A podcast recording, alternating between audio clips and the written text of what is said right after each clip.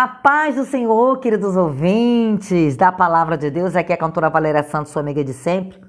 E eu quero hoje trazer uma mensagem abençoada para a tua vida de um homem que saiu com uma grande determinação para reconstruir. E sabemos que reconstrução não é fácil. Eu estou falando de Neemias, lá no capítulo 2, no versículo 5. De uma calamidade, Deus pode fazer coisas grandiosas. Creia nisso. Tome posse, porque nada está destruído a ponto que não possa ser restabelecido novamente. Deus está no controle. Não perca as esperanças. E eu quero que você fique comigo nessa mensagem. Eu quero que você compartilhe para pessoas que precisam ouvir essa mensagem. Seja ele um, um homem chamado um obreiro de valor, uma pessoa escolhida, ou aquele que se acha que, que não tem mais jeito. Diz assim a palavra do Senhor em Neemias capítulo 2, versículo 5 e disse ao rei: Se é do agrado do rei e se o teu servo é aceito em tua presença, peço-te que me envies ajudar a cidade dos sepulcros de meus pais, para que eu a edifique. Eu quero focar aqui em pessoas que edificam, pessoas que inspiram pessoas, pessoas né, que inspiram guerreiros, pessoas obreiros, pessoas trabalhadores, e eu quero falar sobre muralhas que muitas vezes podem servir de barreiras ou até mesmo de bênção. Como assim? Existem coisas que permanecerão do lado de fora do muro, mas muita coisa mudará do lado de dentro do muro. Eu estou falando da situação em que se encontrava Jerusalém, os muros caídos, queimados, quebrados. Mas o Senhor tem grandes coisas a fazer. A tarefa não será simples, como não foi simples. Eu não sei quanto tempo você tem disponível, mas eu sei que a viagem será longa. Neemias fez uma viagem de mais de 1.600 quilômetros para poder chegar em Judá, aproximadamente 13 dias e 8 horas.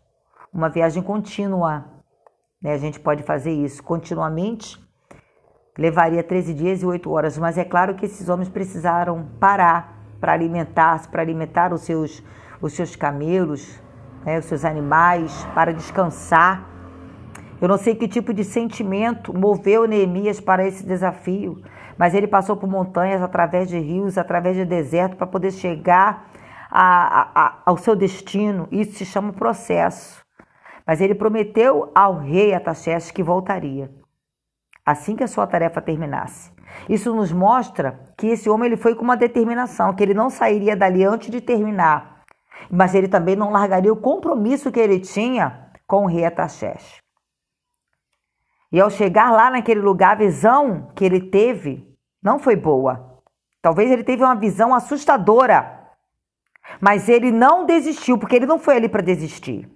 E eu quero dizer para você, talvez as coisas tenham sido assustadoras, mas você não chegou até aqui para desistir. Você veio aqui para realizar.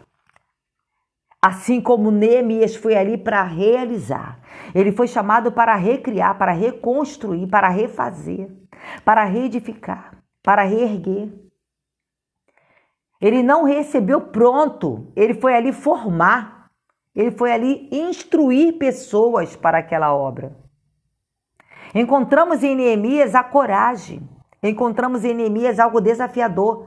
Encontramos nele o poder da unificação. Como assim unificação? Você vai entender. O poder do diálogo, fazendo contatos valiosos. E eu quero dizer que se você não tem, você crie. Neemias criou um exército apropriado para esta tarefa. Não importa o tempo, não importa a distância. Dedicação e tempo é investimento.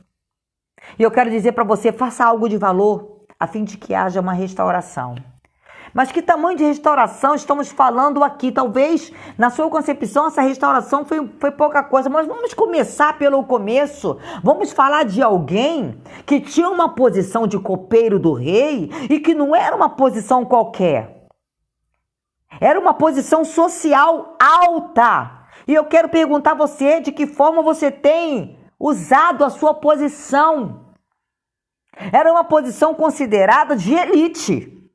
Há pessoas que acham que a sua posição de elite é uma posição para coisas que não interessam ao reino. Mas vamos falar aqui de algo interessante, desse homem que tem uma característica tremenda, um homem que tinha proximidade ao rei. Essa sua posição de copeiro trazia acesso direto ao monarca persa, porque ele servia bebidas e alimento, ele estava ali sempre presente. Nas importantes reuniões, nos importantes momentos políticos e administrativos, porque ele era um homem de confiança e homem de lealdade. O rei confiava em seu copeiro para garantir que aquela bebida, aquele alimento servido não tivesse envenenado, porque ele tinha um controle direto sobre aquela segurança alimentar do rei. Isso se chama responsabilidade. Acesso a informações privilegiadas. Conversas da corte, discussões que havia entre reis e outros membros da corte. Tornava esse homem bem informado naquelas questões políticas e estratégicas que aconteciam naquele lugar. Aquele homem tinha um status social, um prestígio naquela sociedade persa, visto como uma das mais importantes naquela hierarquia real, sendo associado a uma elite da corte.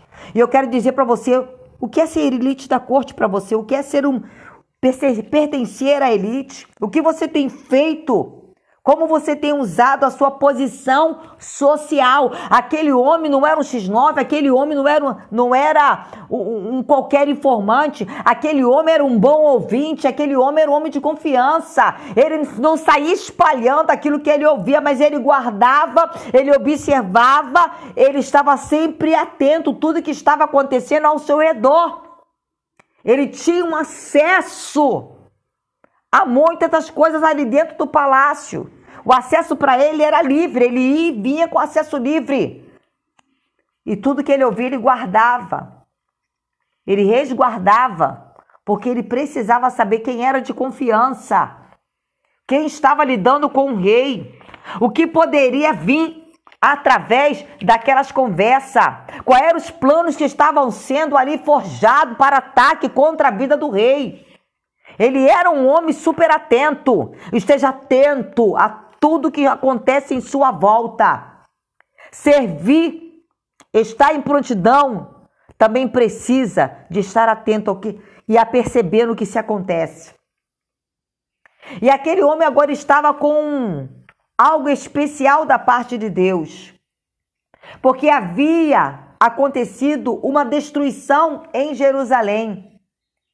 E eu quero falar para você sobre essa destruição em massa, o que foi destruído com Jerusalém associada a pessoas. Não era só uma, uma cidade que havia sido destruída, não era só paredes e muro que havia se, sido destruída.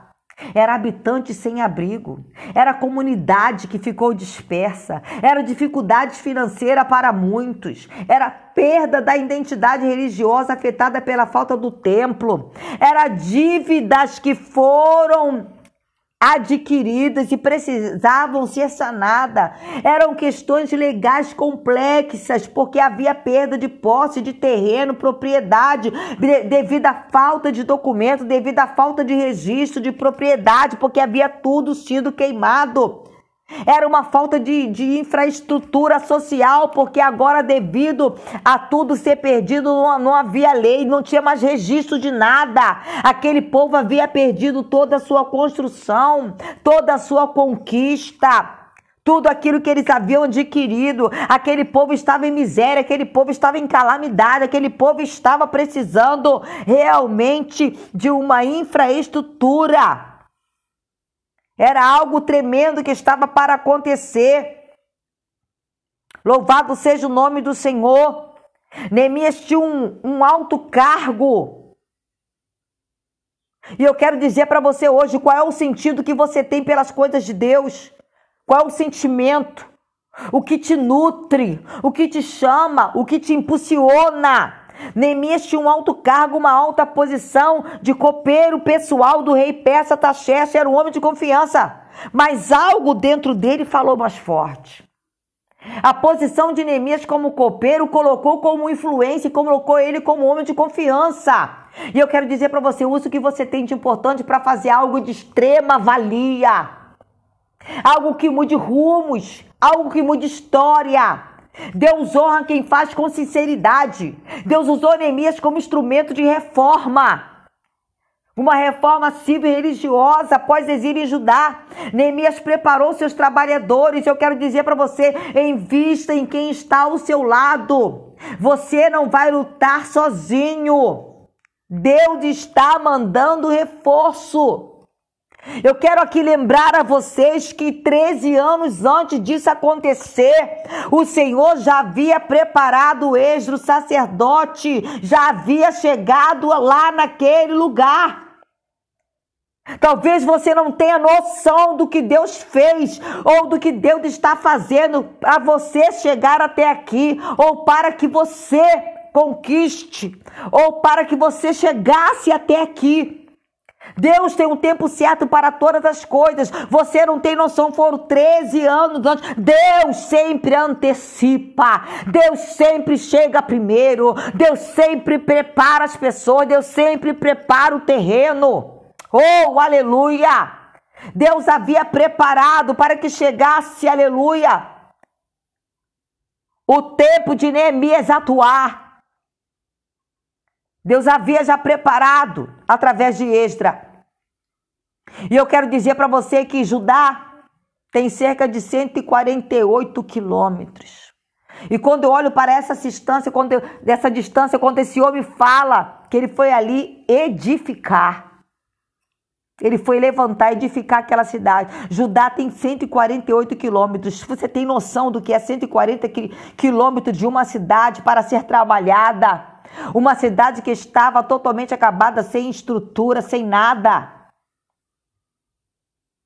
Se nós fizéssemos a conta, a pé levaria cerca de 30 horas. E eu estou falando aqui, querido, não é de nenhum muro de dois metros.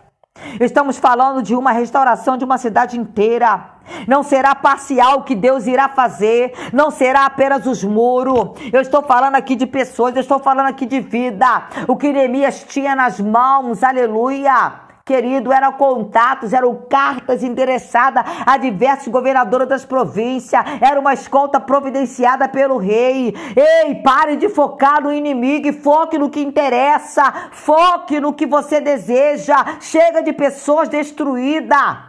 A reforma vai ser além dos muros. O povo estava em miséria e sem estabilidade. O povo estava sem segurança. Deus te dará poder para realizar o que for preciso. Neemias foi levantado pelo rei a governador para determinar leis que favorecesse aquele povo, porque aquele povo estava sem lei, estava sem governo. Aquele povo precisava, aleluia, reorganizar a sua vida. E isso foi feito enquanto ele levantavam muros. Enquanto houverem homens de coragem, não haverá muros caídos haverá sonhos reconstruídos. E eu quero dizer, querido, para você: houve oposição naquele lugar? Houve. Houve resistência? Houve. Houve calúnia? Houve. Houve acusação? Houve. Houve ataques verbais, houve escárnio, houve deboche, houve até pessoas fingidas que pareciam apoiar Neemias, mas não estavam apoiando no ciclo em que nós vivemos, há todo tipo de pessoas. Neemias capítulo 6, você pode acompanhar no versículo 14, que desfizeram daquela construção, desfizeram da construção, afirmando que se uma raposa subisse no meio do muro, aquela muralha cairia de tão ruim que era a construção. Tudo isso para tentar desanimar e tirar a credibilidade de Neemias. Quem sabe você tem passado um processo ou você tem visto um processo como esse de pessoas tentando tirar a credibilidade um dos outros, tentando desanimar a obra que está sendo, aleluia, realizada. Você tem visto oposição, você tem visto resistência, você tem visto a calúnia, você tem visto acusação, você tem visto ataques verbais, escárnio, deboche, tanta coisa acontecendo em meio a isso tudo. Mas mesmo assim, Neemias concluiu a obra. Depois de 52 dias de trabalho. Sabe por quê, querido? A obra que Deus está fazendo é mais profunda do que você imagina. Nós podemos dizer para os nossos opositores, nós podemos dizer para aqueles que debocham, nós podemos dizer para aqueles que caluniam, nós podemos dizer, querido, para aqueles que, escar... que escarnecem. A obra que Deus está fazendo é muito mais profunda do que você imagina e muito mais profunda do que você pensa. Vai além da tua imaginação. Não importa a opinião alheia. Continue, prossiga, realize. Porque o que verdadeiramente interessa para Deus é o que Deus pensa, não é o que o povo imagina. Oh, aleluia! Deus tem coisas grandiosas para realizar. Então aproveite o máximo a tua posição de confiança, a tua posição de lealdade, a tua posição de elite, a tua posição de colaborador, a tua posição de adorador, a tua posição de servo, a tua posição aonde você estiver. Aproveite, aleluia, para fazer aquilo que o Senhor te determinar nessa terra.